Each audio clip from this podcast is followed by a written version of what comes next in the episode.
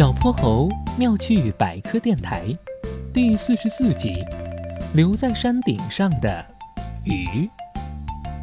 快来瞧瞧，这就是我们刚刚从山顶上采集到的化石，是一条泥盆纪时期的鱼哟。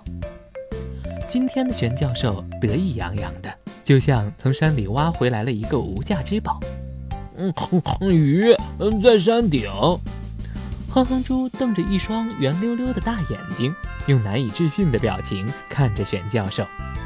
没错，是一条很古老、很古老的鱼哟，离现在将近四亿年哟。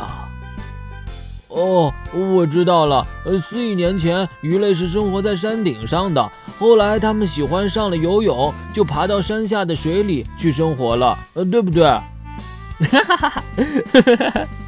小泼猴在旁边终于忍不住大声笑了出来，连严肃的玄教授都乐了出来。哼哼猪，你的想法倒是挺有趣的，但实际情况正好相反，是远古的鱼类借助鱼鳍爬到岸上，变成了在陆地上生活的动物呢。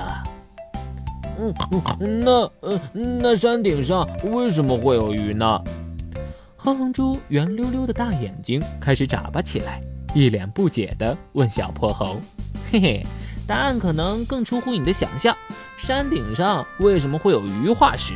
很简单，因为那个山顶在很久很久以前是一片大海哟。”哼哼猪听了，嘴巴张得大大的，万分的惊讶。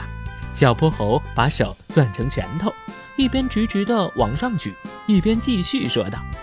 虽然我们感觉不到，其实地球一直处在缓慢的地壳运动中，因此才会发生地震、火山爆发。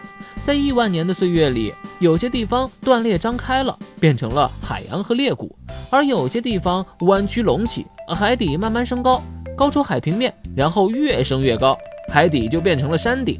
那些生活在海里的鱼，于是也变成化石，留在了山顶，是不是很神奇呀？哼哼猪听了，顿时一脸的兴高采烈。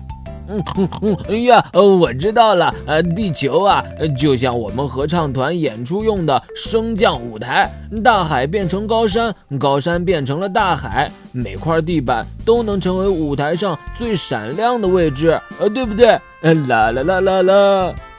小泼猴和玄教授互相看了一眼，都无奈的摇了摇头。嗯，好吧，嗯，就算你说的对吧，哼哼哼猪，你高兴就好。嗨，各位小朋友，我是小泼猴，非常欢迎大家在每期节目下方留言，把心中的大问题、小问题告诉给小泼猴哟，我会从中挑出好玩有趣的，用讲故事的方式告诉给你答案。